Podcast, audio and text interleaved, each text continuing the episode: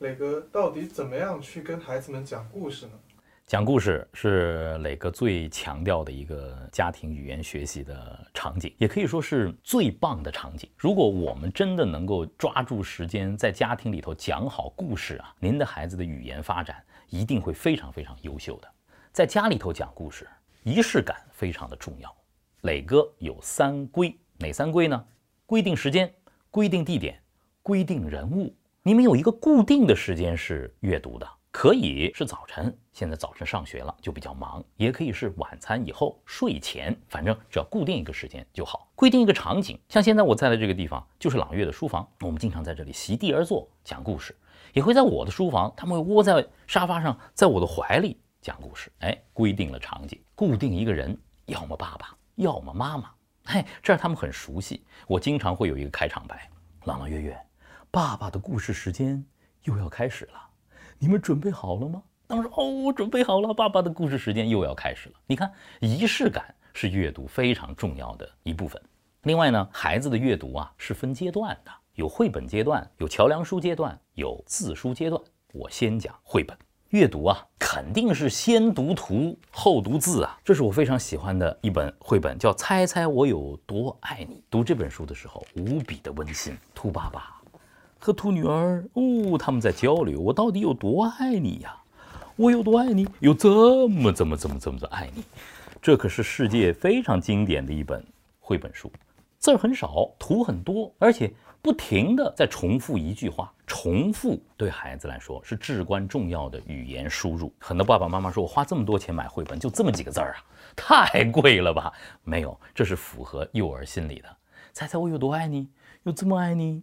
这么爱你，我这么这么爱你，这么这么爱你。你在这个过程当中，你们还可以抱一抱，你还可以把它举起来，多么有意思！还有这本绘本啊，也是极其经典的。长颈鹿不会跳，哇！你看看，这是五十年的经典版，长颈鹿立起来了。这样的立体书，哪个孩子会不喜欢啊？你看看，哇！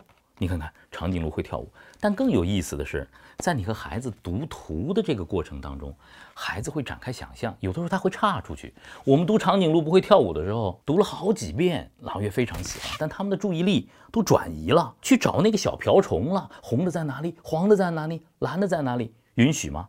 当然允许。好的绘本会有无数的细节，就像是一个迷宫游戏一样。阅读的原则。阅读的启蒙，讲故事的启蒙，先读图，再读字，晚指读。怎么叫指读呢？有的爸爸妈妈说，我要希望孩子呢能够早点认字啊，我就跟他讲：长颈鹿不会跳舞，指读长颈鹿不会跳舞，它静静地站立，十分优雅，抬头就能吃到树顶的树叶。可以这么讲故事吗？可以，但是好像缺了点魅力，对不对？长颈鹿不会跳舞，在非洲的大草原上，远远的看到一只优雅的长颈鹿，它站在那里，一抬头就可以吃到高高的树枝上的树叶。你能吃到吗？你能吃到吗？看一看孩子，要和他有交流。我觉得在讲故事的过程当中啊，孩子的想象力非常非常的重要。有的时候那种沉浸感。也非常重要，孩子会真的感到温暖，孩子会感到害怕。在夜幕降临的时候，远远的有十双绿绿的大灰狼的眼睛从迷雾当中出现了，那孩子就会非常的想：真的吗？真的吗？他会很紧张。这就叫讲故事的沉浸感，你会和孩子一起沉浸在故事里。而在故事当中，更高的一个阶段是孩子的专注力。当孩子完全专注在故事里的时候。那真的是这个世界上最美妙的一个瞬间。